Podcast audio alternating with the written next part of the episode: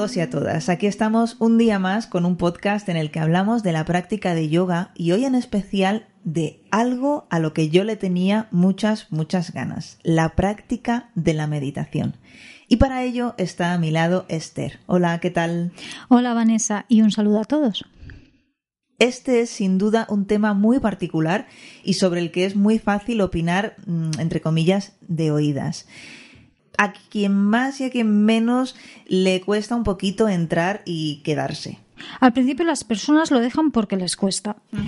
Aparece el juicio, la meditación no es para mí. En realidad es como ir al gimnasio. Los primeros días te cuesta, te cansas, tienes agujetas, pero poco a poco tu cuerpo se abre, lo reeducas, se vuelve resistente y te sientes mejor. Aunque te sientas incómoda los primeros días, sabes que estás haciendo mucho bien para ti. Pues la meditación es lo mismo, una gimnasia mental, así que en las primeras sesiones hay que tener un poco de paciencia. No pretender llegar al fin en la primera práctica, puedes tomarlo como que meditar te va a llevar a una paz y serenidad futura, aunque es de las primeras cosas que se nota desde el principio. Tanto si es tu primera vez como si llevas mucho tiempo meditando, suelta las expectativas. No esperes que suceda algo. Poco a poco la mente se aquieta y vuelve a una posición secundaria. La protagonista eres tú, no tu mente. Como la mente no quiere ser aquietada, se va a revelar, va a boicotear tu práctica poniéndote mil excusas para que no medites, no la escuches.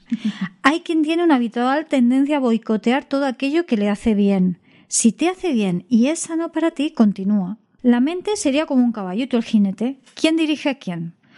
Toma las riendas de tu caballo y usa tu mente como una muy buena herramienta para moverte en la vida, no como algo tóxico que te pone obstáculos o que te hace infeliz.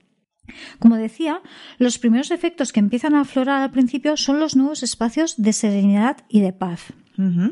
Con el tiempo verás cambios en tu carácter, en la gestión de tus emociones y en la calidad de tus, de tus pensamientos y con ello en tu vida. Te vuelves más sabia, más ecuánime, el cambio es gradual y parece que no se nota mucho, pero cuando miras atrás, hace un mes, dos, tres, seis, depende, ves que hoy eres una mejor versión de ti misma y que esa versión te hace sentir bien. O sea que el objetivo de la práctica de la meditación es llevar lo que estás aprendiendo a tu día a día. No dejarlo en esos 15 minutos, 10 minutos o una hora de práctica, sino aplicar lo que consigues a tu día a día. Exacto, pero es que será algo que se dará por sí solo. ¿De acuerdo? La meditación, de hecho, es que elimina tus problemas. Cuando obtienes más autoconocimiento y sabiduría, también te vuelves más creativa. Tienes más herramientas para resolver o salir de los problemas. Y lo mejor es que poco a poco dejarás de originar nuevos. O incluso los evitarás porque los ves venir antes de que lleguen. Claro, muchas veces estos problemas, entre comillas, parece que nos los estamos buscando nosotros mismos o nuestra mente, mejor Sí, es cuando el caballo va adelante. Entonces, obviamente hay cosas que escapan de nuestro margen de actuación. Por ejemplo, no sé, el fallecimiento de un ser querido. Pero haremos una mejor gestión de las emociones y nos ayudará en ese proceso. Por supuesto. En mi práctica personal, de hecho, yo he notado que cada vez que llega algo que siento que es un conflicto en mi vida, si tengo margen de actuación lo resuelvo más fácilmente que antes. Y si no lo tengo, el tiempo para procesarlo es mucho más corto. Otras ni siquiera lo siento como un conflicto, y ahí estamos caminando y bueno, aprendiendo cada día. Es eso, exacto, aprender cada día y eh, hemos hablado en otros podcasts sobre observar las señales que nos manda nuestro cuerpo en la práctica de yoga. Aquí lo que estamos observando son los procesos mentales. de, de todas formas, en la práctica de yoga eh, no sé Debe haber, exacto. es importante porque eh, hay una parte meditativa en el yoga que también es eh, observar, aparte de meditar en la respiración, meditar en el cuerpo y meditar también en los procesos mentales que se dan, sin engancharnos en ellos, pero observándolos. He caído en un error de principiante que ha sido separar la práctica del yoga de los procesos mentales. No volverá a pasar. El orden es que aparece un pensamiento y esto desencadena la aparición de una emoción ligada a ese pensamiento. Esa emoción puede llegar a tener un punto alto de intensidad, aunque hay que tener en cuenta que esa intensidad volverá a descender y que se acabará diluyendo hasta desaparecer allí donde se originó. Depende de la persona, puede quedarse más o menos tiempo enganchado ahí. Por eso es importante conocernos y saber gestionar nuestros pensamientos y nuestras emociones. Así, cuando la emoción es desagradable, reconocemos su origen o desencadenamiento, reconocemos su impermanencia y tendremos recursos para procesarla. Después, podremos ver el pensamiento que lo originó y sanarlo. Si no miramos qué ha venido a mostrarnos esa emoción y se mantiene por mucho tiempo, puede aparecer el problema físico. Cuando hemos estado mucho tiempo dando la espalda a esa escucha, la enfermedad o molestias físicas es el medio para que despertemos a través del cuerpo. También puede ser el fruto de la mente mal enfocada. Quiero decir, que se pueden tener muchos pensamientos tóxicos durante el día que pasan inadvertidos, pero que nos hacen mucho mal. La meditación te ayuda a identificarlos y es la mejor prevención. Aquí no estoy diciendo que demos la espalda a la medicina tradicional. Vale. Solo sugiero que, que al seguimiento de las indicaciones médicas añadamos un acompañamiento haciendo un trabajo de sanción mental para recuperarnos en menos tiempo y colaborar a que la dolencia física no vuelva a aparecer. La verdadera naturaleza del ser humano no es como piensan muchos caótica. La verdadera naturaleza del ser humano es de serenidad y calma. Eso siempre nos acompaña. Simplemente hay que buscar el hilo, la puerta o el camino que te conecta con ese espacio. En clase no soy yo la que proporciona serenidad, bienestar o paz a, los alumnos que vienen. Eso ya venía con ellos. Simplemente les acompaño o invito a conectar con esa parte, donde van a encontrar una profunda paz, serenidad, seguridad y sabiduría. Es como un océano. Los pensamientos y, eh, y, las emociones están en la superficie. No siempre están en calma o son una marea suave. Pueden ser olas, turbulencias, pero bajo ellas, en lo más profundo, hay una serena quietud y calma. La meditación o el yoga es un medio para bucear, entrar en esa profundidad. Si permanecemos ahí, desde la distancia podemos observar y reconocer esas corrientes y mareas que están en la superficie sin sentirnos involucrados o arrastrados por ellas. Hay muchas personas que cuando están viviendo un momento feliz piensan que pasará pronto. Sin embargo, cuando lo están pasando mal, sienten que eso no acabará nunca. Sí. En realidad, todo lo externo es impermanente. Sí. Lo único que permanece es tu ser interno. Así que recuerda, cuando lo estés pasando mal, sí, esto también pasará. También pasará, eso es muy importante. Intentar extraer algo positivo de lo que está sucediendo. Por ejemplo, ¿qué ha venido a enseñarte esa situación? Ya que estás en esa situación, al menos, pues sácale partido. En la vida, a mí, por ejemplo, me han pasado cosas que en su momento juzgué como algo negativo. Con el tiempo he visto que gracias a que eso sucedió, se pudieron desencadenar otros sucesos que me han aportado grandes experiencias que han sido maravillosas. A medida que se gana en sabiduría, se descubre que la diferencia entre lo bueno y lo malo es un juicio mental y que cuando te liberas de la mente, te liberas del juicio. Los juicios son uno de los grandes caminos que te llevan a la infelicidad. Y las expectativas también. la fórmula es que la, es la observación te dará autoconocimiento. El autoconocimiento te dará sabiduría. La sabiduría te libera del sufrimiento y la liberación del sufrimiento te da la felicidad. Aunque no es la felicidad que conocemos como tal, ¿eh? es más bien una, felicidad serena, una sí, como una plenitud, un profundo bienestar. Aunque al mismo tiempo, en ese espacio no sientes necesidad, no, no has dejado de necesitar.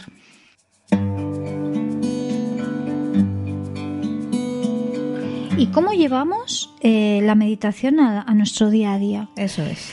Pues de hacer el movimiento de la vida como objeto de meditación. Meditación es conciencia perfecta del momento presente. Es entender la verdadera naturaleza de los procesos que, que suceden a nuestro alrededor y para ello tenemos que liberarnos de los prejuicios. Si prejuzgamos antes de, no podremos dejar que lo que está delante de nosotros se desarrolle en su verdadera naturaleza. Quitar el piloto automático en todos los sentidos, no solamente en el tema de la conciencia plena, que tienes que estar muy presente en todo lo que estás haciendo, sino también en lo que hablas, ¿no? De no prejuzgar porque ya tenemos esa predisposición.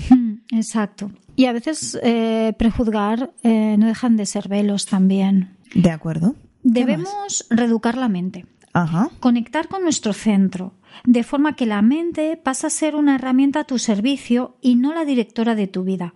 Somos nosotros los que escogemos en qué debe estar nuestra mente o, o a quitarla. Eres el jinete que dirige el caballo o eres el caballo el que te indica por dónde ir. Para empezar a reeducarla, sobre todo a las personas con una mente muy fuerte o que les cuesta mucho estar en silencio, podemos empezar por mantenerla ocupada en algo que no sea ella quien escoja. Hay diferentes técnicas de meditación que nos pueden ayudar. Es probar y quedarnos con aquellas que mejor se adapten al momento que estemos viviendo. Así que no seamos rígidos.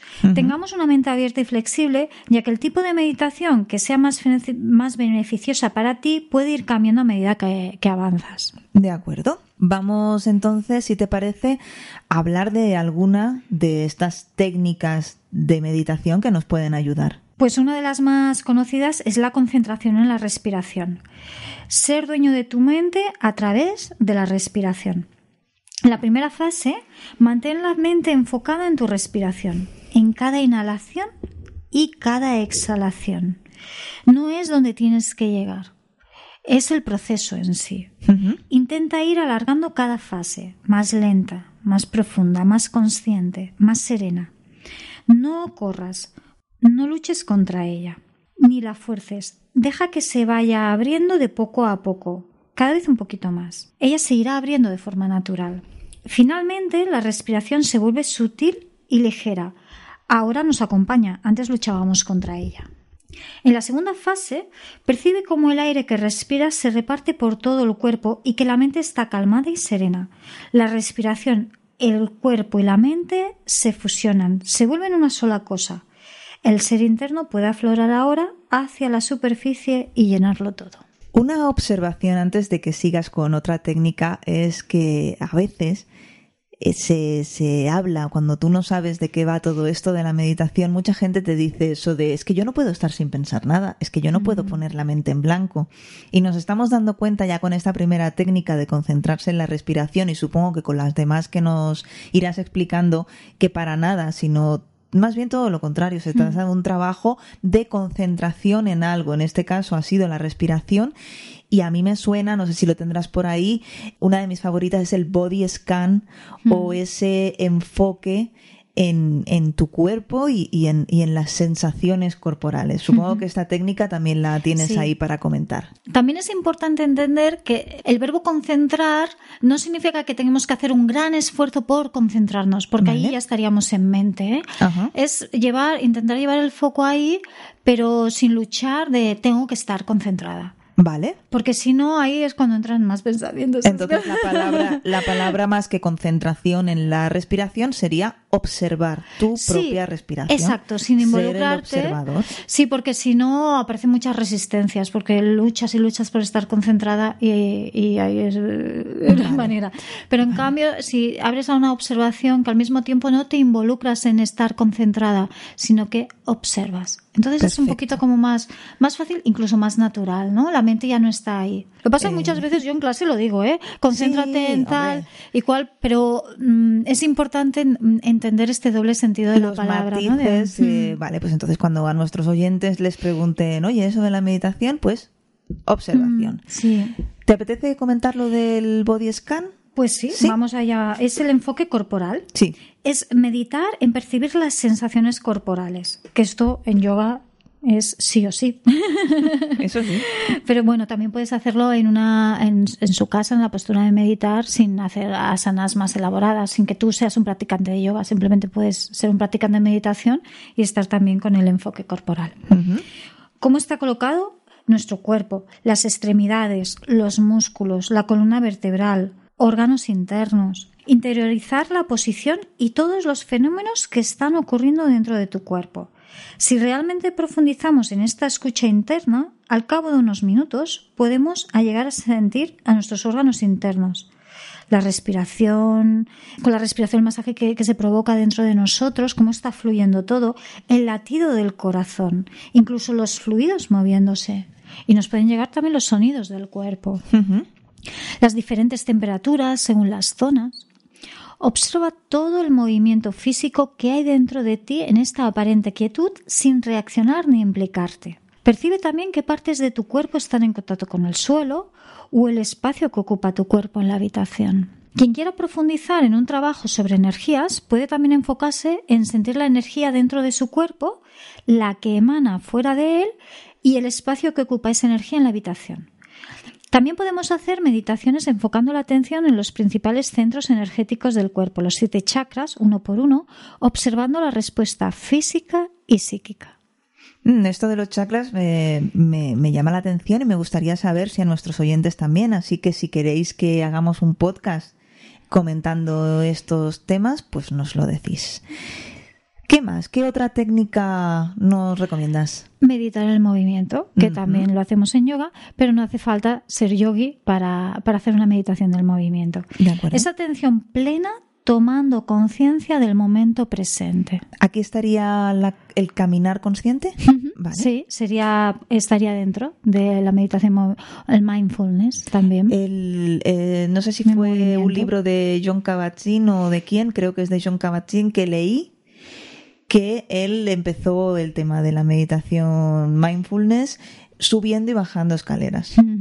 O sea, poniendo toda su atención al movimiento a la hora de subir y de bajar las escaleras desde eh, concentrar, bueno, concentrarse no, observar, perdón, lo que hacen sus pies, sus piernas, cuántos peldaños hay.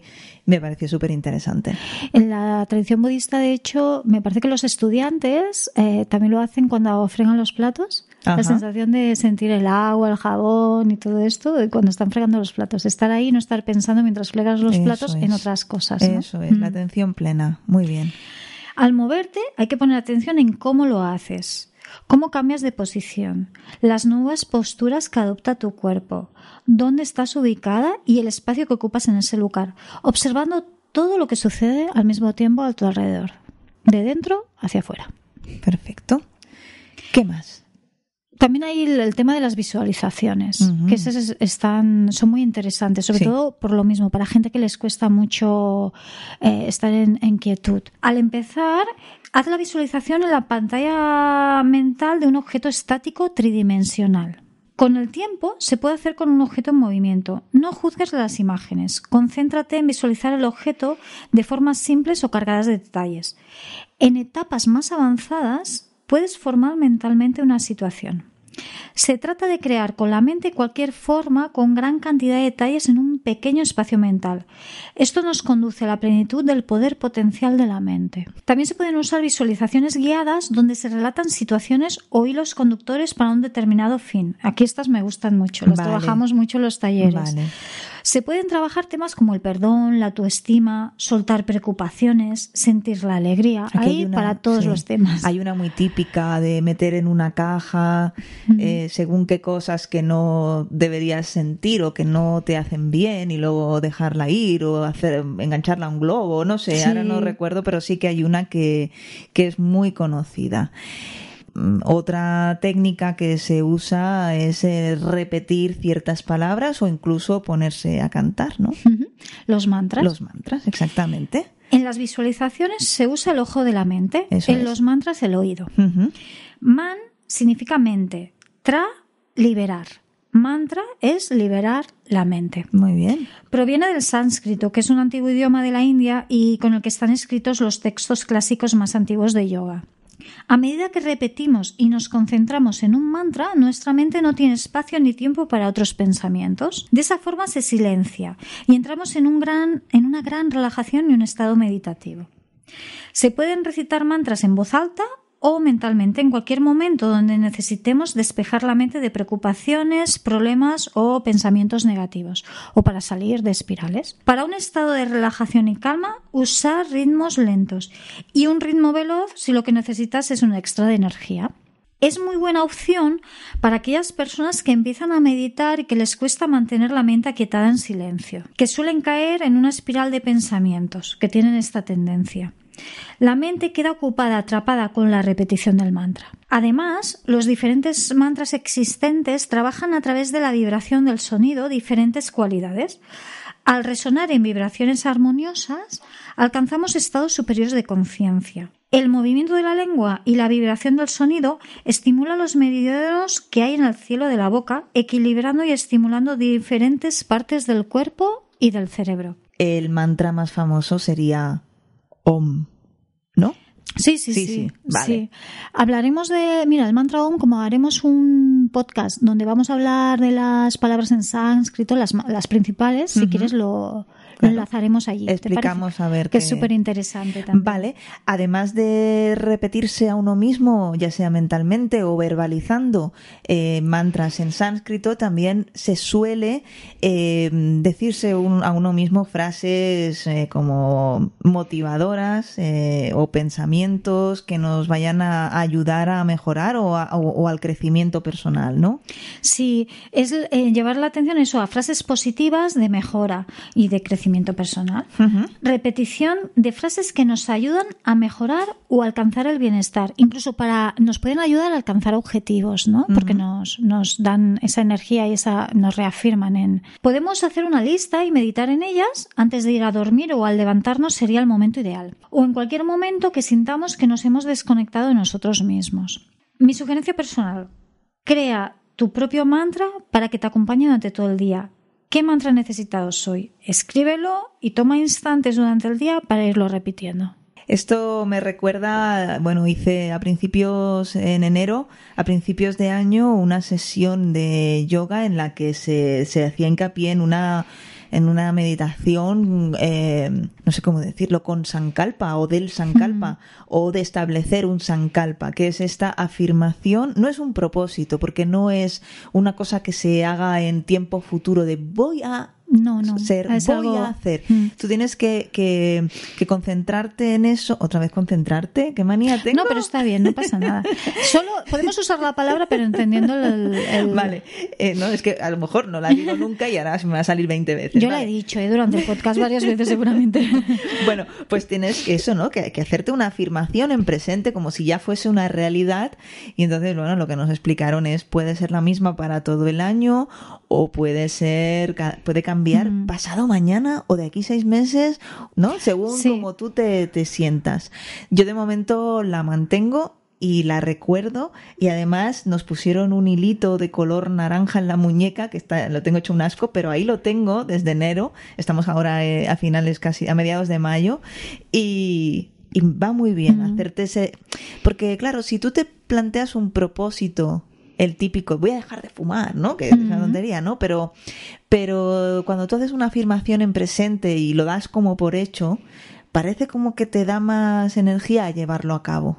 Sí, y es muy importante lo que dices que no es hacia el futuro, lo has de hacer en, presente. Por ejemplo, si quieres dejar de fumar, pues puedes repetirte, he, he alejado. Aconsejan no usar las palabras no. Ah, Hacerla siempre en positivo. Por ejemplo, mm, no sé, ahora me lo invento. Puedes decir, he alejado el tabaco de mi vida. O en mi vida no hay tabaco. no, perdón, ya he puesto el no. es verdad, es que es súper fácil ¿eh? caer. Sí, sí, sí, sí. Eh, a mí se me había olvidado lo de, lo de que no incluir nada en negativo. Tiene que ser una afirmación, o sea, afirmativamente y en presente. No, en presente. No, no decir, no, no emitir aquello de decir, voy a hacer, deseo tal cosa. No Tampoco, porque el deseo significa que no lo tienes. Exacto. Cuando tú deseas es porque no lo tienes. Entonces lo has de sentir como que ya está. Eh, por ejemplo, puedes usar, no sé, si eres una persona insegura, mm, me siento segura. Me quiero a mí misma. Me quiero a mí misma. Me acepto tal y como soy. Soy perfecta tal y como soy. exacto. exacto. Y otra cosa que también creo que, no sé si, si entraría aquí dentro, pero yo me parece un buen consejo, es hacerse con un cuadernito tipo diario en el que solamente vas a intentar anotar cosas buenas. Sí. Porque mm. eso te ayuda mucho, eh, cuando, sobre todo cuando estás en momentos muy bajos, a darte cuenta de que tu vida no es una mierda.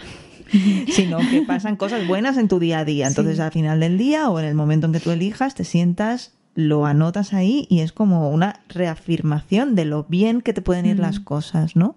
Y, y, bueno, y si lo haces con la ayuda pues de un Sankalpa que te, que te empuje pues a, a, reafirmarte en lo que tú quieres conseguir en presente y en positivo, pues fantástico. Yo hace años hice un ejercicio que me fue, fue una época que estaba un poquito más bajita de moral. Y recuerdo que era un ejercicio, me sorprendió mucho porque de verdad te, te dices, te das cuenta de muchas cosas tenía que escribir al final del día en la cama. De hecho, lo hacía cuando estaba en la cama, tenía la libretita con el boli al lado de la mesita.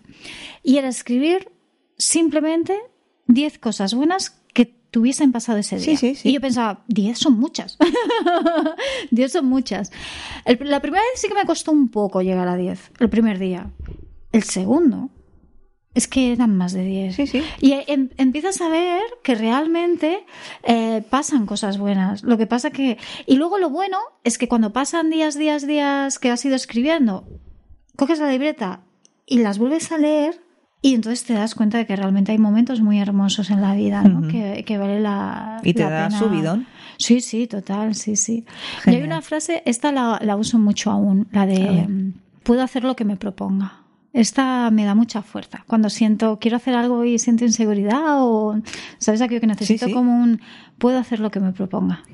Y sobre todo decírtelo tú a ti mismo o a ti misma, mm. porque si esperas a que te lo digan los de fuera, que no tiene el mismo valor. Exacto.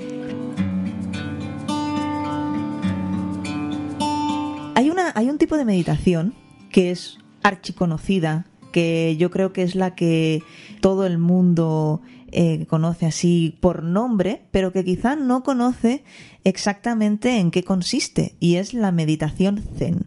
A mí me habían dicho, y ahora tú me vas a corregir si me equivoco, que en realidad todo esto que estamos llamando en Occidente mindfulness, no deja de ser una meditación zen de atención plena, que al fin y al cabo es lo que es. Mm, es que a veces hay ligeras diferencias, pero al final yo creo que son etiquetas que van a llegar al, en el fondo llegan al mismo punto. También depende de las modas, cambian de nombre. Pero bueno, al final el origen es el mismo. Bueno, entonces, bueno, el origen, a ver, no he dicho el origen, quiero rectificar, porque está el hinduismo, está el budismo, está el chamanismo también, pero al final todas buscan la reconexión con el ser. A eso me refiero de que el origen es el mismo. Vale, o sea, eh, no el origen, sino el fin. Sí, digamos que son caminos diferentes para llegar al mismo punto. Muy bien, entonces no sé si quieres comentar algo sobre esto del zen, en qué pues, consiste. Sí, es en silencio, es no espacio y no mente sin reflexión ni concentrarse en un objeto. Así como en mindfulness sí que podemos estar concentrados en lo que estamos sintiendo fregando los platos, aquí mm, digamos que no hay objeto. Quizás es una técnica más avanzada que se puede llegar después de haber reeducado la mente con técnicas más sencillas. Es reconocer la naturaleza de la mente. En la acción y en la calma. No es una forma de meditación, sino un estado en el que uno ya no es esto o aquello, simplemente uno es es simplemente la conciencia del momento presente, eso que siempre está con nosotros, la vida que somos y que solo existe aquí ahora. No hay identificación de los pensamientos. Los pensamientos son como nubes que pasan de largo en el cielo azul de nuestra conciencia. O sea, es la meditación trascendental. Hmm. Sí, sí, sí. De acuerdo. Has hablado que no es eh, no, hay, no, no, hay concentración en un objeto, eh, pero sí que hay un tipo de meditación en, en, el que te concentras, por ejemplo, en una vela, en la llama de una vela. Eso es ultra conocido. Sí. Que no sé si quieres comentar algo de, cómo sería meditar, pues eso, concentrándose en un objeto. Usar un objeto para llenar tu mente y alcanzar un nivel de conciencia más profundo. Enfoca tu mirada en eso, en un objeto colocado a la altura de los ojos, para no forzar el cuello y la cabeza. Esto es importante. Mm, pueden ser flores, un cristal, la llama de una vela. Yo aquí debo hacer un pequeño inciso. yo lo he hecho con la llama de una vela y tengo la grima seca. Ah. Y he de decir que no sé si es por la luz de la vela o por qué, pero luego sentí pues eso, un poco de molestias. Pero bueno, es algo, algo mío personal, ¿eh? Quiero decir que, que bueno. Mi experiencia personal con la meditación con una vela fue, te lo voy a contar, nunca te lo he contado. eh, estaba en un grupo y nos pusieron la vela, mirad la llama, no sé qué, y luego tenéis que cerrar los ojos y a ver de qué color veis la llama. Y todas, ay, yo veía unos colores súper bonitos, no sé qué, y yo flipando porque yo lo veía todo en blanco y negro. Y le Bueno, pregunté, claro, y le pregunté precisamente, le pregunté al instructor, porque estaban todas allí maravilladas con las preciosidades que habían visto con los ojos cerrados, y yo ahí súper, pues vaya, y, y cuando se lo dije al instructor me dijo que no pasaba nada, que no había No. eh, una cosa buena y una cosa mala, que todo estaba bien, ¿no? Digo, No- vale. Sí, no, no es buscar la comparación ni nada porque, bueno, cada uno tiene sus procesos internos y está bien también. Me quedé un poco tocada, dije, jo, yo en blanco y negro. No, bueno, también es, es otra manera, no importa.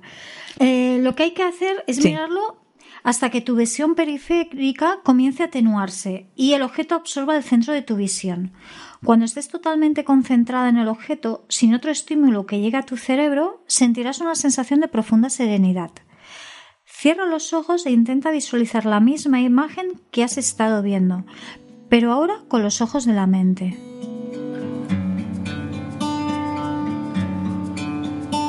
De la misma manera en la que dedicamos un podcast a prepararse para una clase de yoga, fue el sexto concretamente, me gustaría que nos contases si hay, bueno, algo a tener en cuenta cuando nos preparamos para una sesión de meditación, ya sea en grupo o en solitario.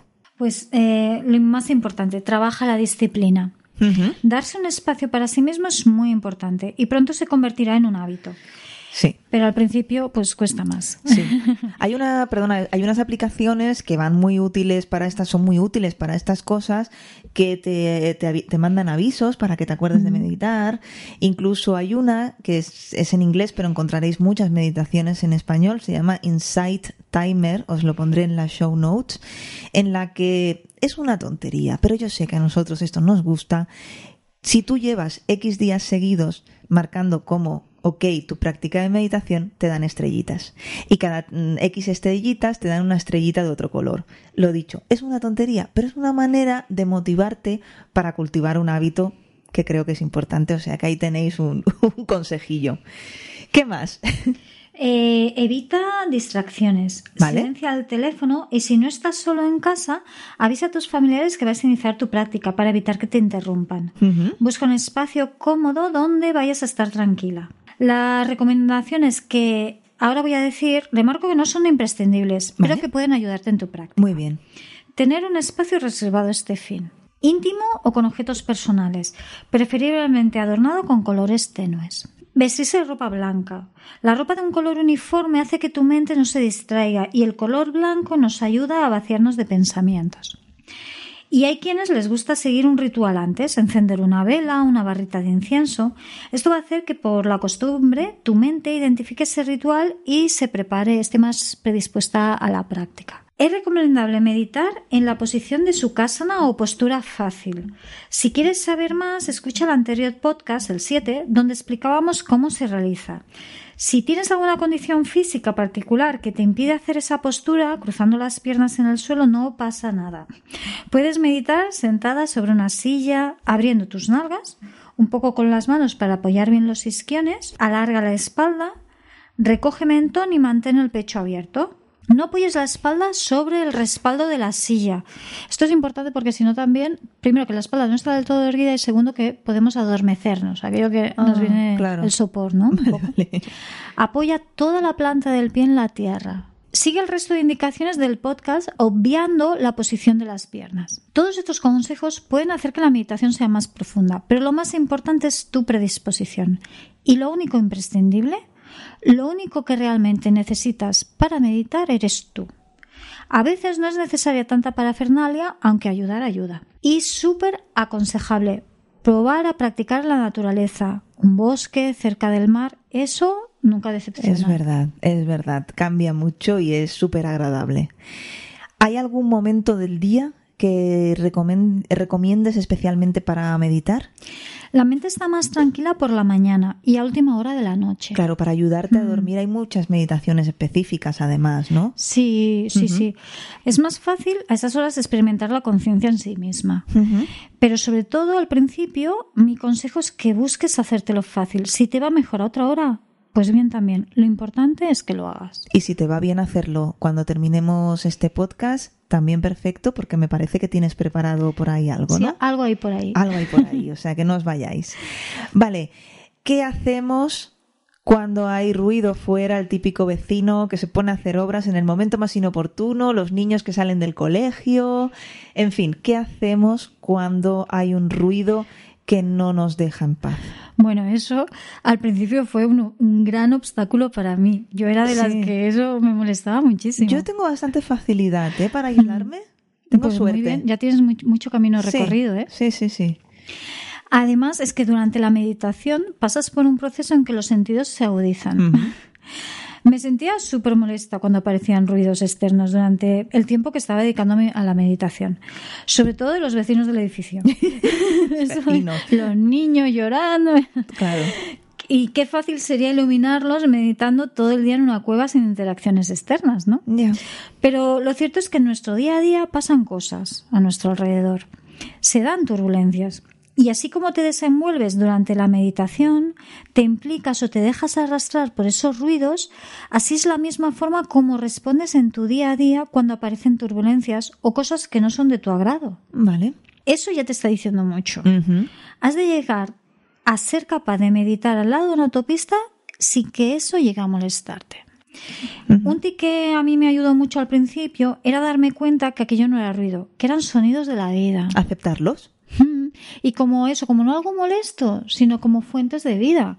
Son señales de que hay vida a nuestro alrededor. Un bebé llorando, el sonido de alguien fregando platos después de una comida familiar, un obrero trabajando, un adolescente con la música alta. Sí. Todos hemos sido adolescentes, ¿no? Y los adolescentes somos mucho de poner Sí. la música alta, sí.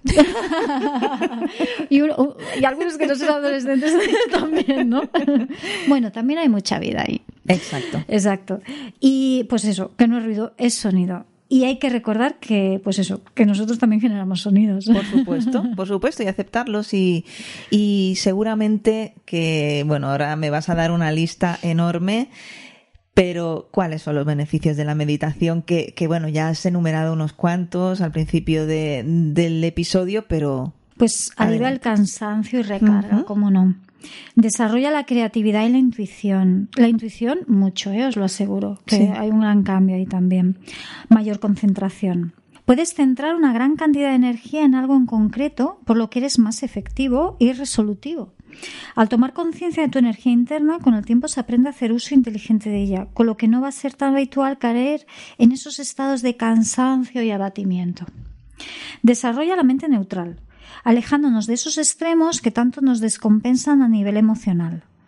Al despertar la claridad mental, percibimos la realidad infinita con las múltiples posibilidades y podemos observar la verdadera naturaleza de todos los, procesos que suceden dentro de nosotros y a nuestro alrededor.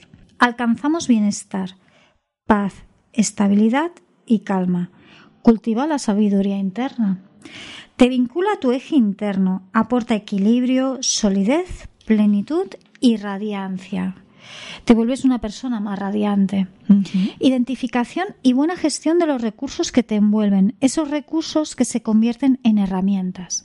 Ayudar a identificar y liberar viejos patrones de comportamiento que no aportan felicidad, creencias erróneas, bloqueos, miedos. mm, Te, ayudas a ins- te ayuda a instaurar nuevos hábitos mucho más saludables. Te abre a la percepción de las energías. Mm, Hay que recordar que todo lo que nos envuelve es energía. Sí. Y nosotros, hay mucha energía dentro de nosotros. sí, sí. Y bueno, hay muchas más. Hay muchas más, muchos más beneficios. En resumen, es experimentar la conciencia en sí misma, tomar conciencia del todo finito y el todo infinito.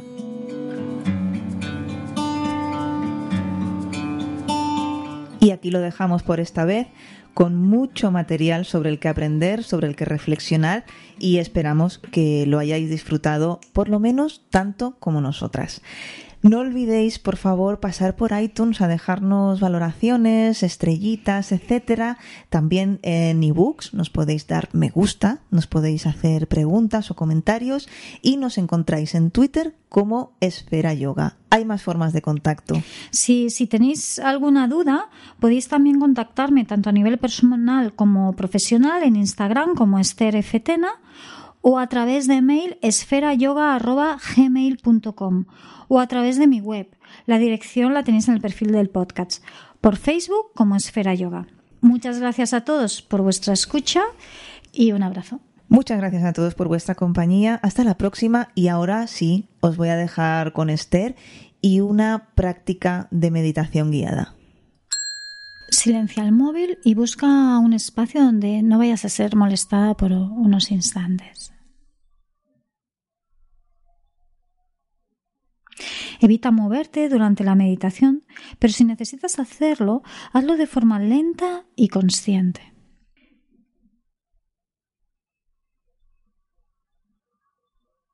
Puedes hacerlo con los ojos cerrados o semiabiertos. A mí personalmente me gusta más con los ojos cerrados porque llego antes a un estado meditativo y siento una gran conexión interna, pero experimenta.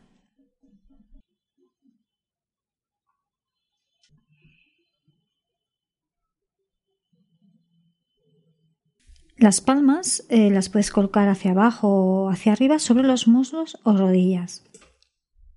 Y hoy te voy a sugerir que escojas entre estos mudras. Las yemas del dedo pulgar y índice tocándose sería el equilibrio interno. Pulgar y corazón, conexión con el ser interno. Pulgar y anular, energía. Y el pulgar y meñique, comunicación consciente. También está el mudra del vacío, la palma izquierda mirando hacia arriba apoyada sobre la palma derecha y las yemas de los dedos pulgares se tocan. Has de colocarlo bajo el ombligo tocando el abdomen ligeramente con los, con los meñiques. Puedes colocar un cojín o manta enrollada debajo para apoyar las manos y que no estén en tensión. El cruce de las manos en los hombres cambia, es al revés, la derecha por encima de la izquierda. Y empezamos. Escoge cómo quieres realizar tu meditación, ya sea en la postura de Sukhasana o sentado sobre una silla. Abre las nalgas con tus manos ligeramente y ancla los isquiones. Y empieza a visualizar cómo salen unas raíces de tu perineo y van cada vez más y más profundo la tierra. Más y más raíces.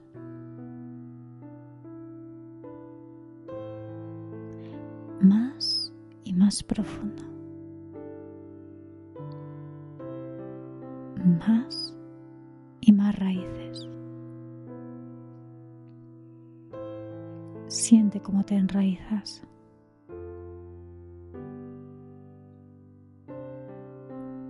Y ahora esas raíces, como un cordón, en un solo cordón, empiezan a subir por el centro de tu columna y van a ir elongando y lubricando cada una de tus vértebras. Suben por tus lumbares, dorsales, cervicales y siente cómo salen por tu coronilla dejando tu espalda completamente elongada y conectándote con el cielo.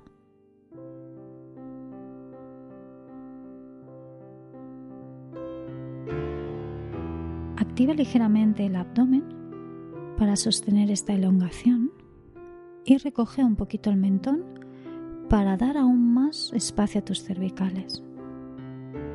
El pecho está abierto y los brazos pesan.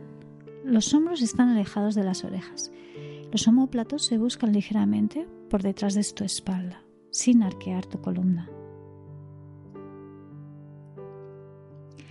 Escoge el mudra es una de las anclas que te van a mantener presente y actívalo ligeramente. Si aprietas mucho con los dedos, estás en mente, estás obcecado. Y si están flojos, seguramente es que te habrás ido con algún pensamiento. Siente el contacto de los dedos activos, pero sin tensión. Relaja la mandíbula y otra ancla sería apoyar la punta de la lengua en el paladar, allí donde empiezan a crecer los dientes.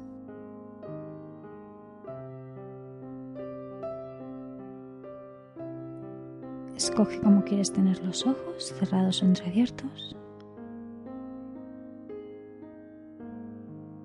Y pon la mirada, si en caso de que te los tengas cerrados, es la mirada interna. En caso de que los tengas abiertos, pues la mirada a unos centímetros delante de ti, más o menos sobre la punta de tu nariz, en un punto que te resulte cómodo. otra ancla. Si llegan pensamientos, obsérvalos sin participar en ellos, como si fueran nubes. Déjalos pasar. Desapégate de ellos. Sé el observador externo de los procesos mentales de tu mente. Empieza a conectar con tu respiración, otra ancla que te va a ayudar.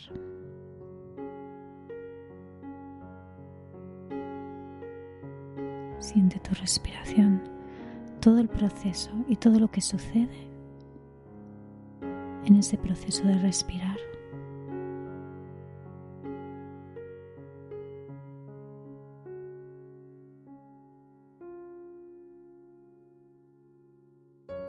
Si en algún momento aparece algún pensamiento y quedas enganchado ahí, vuelve a tus anclas, los dedos, la lengua, la mirada interna y la respiración.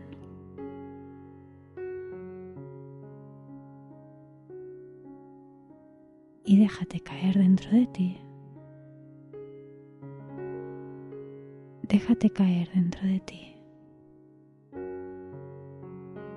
Déjate caer dentro de ti.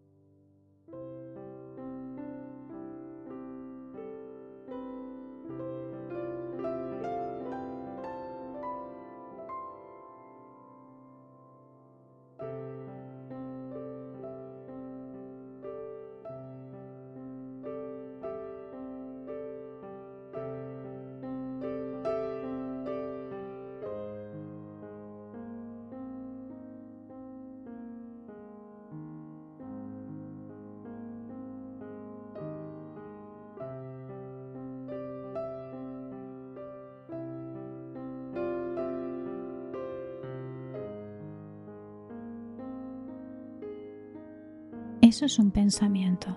Déjalo ir.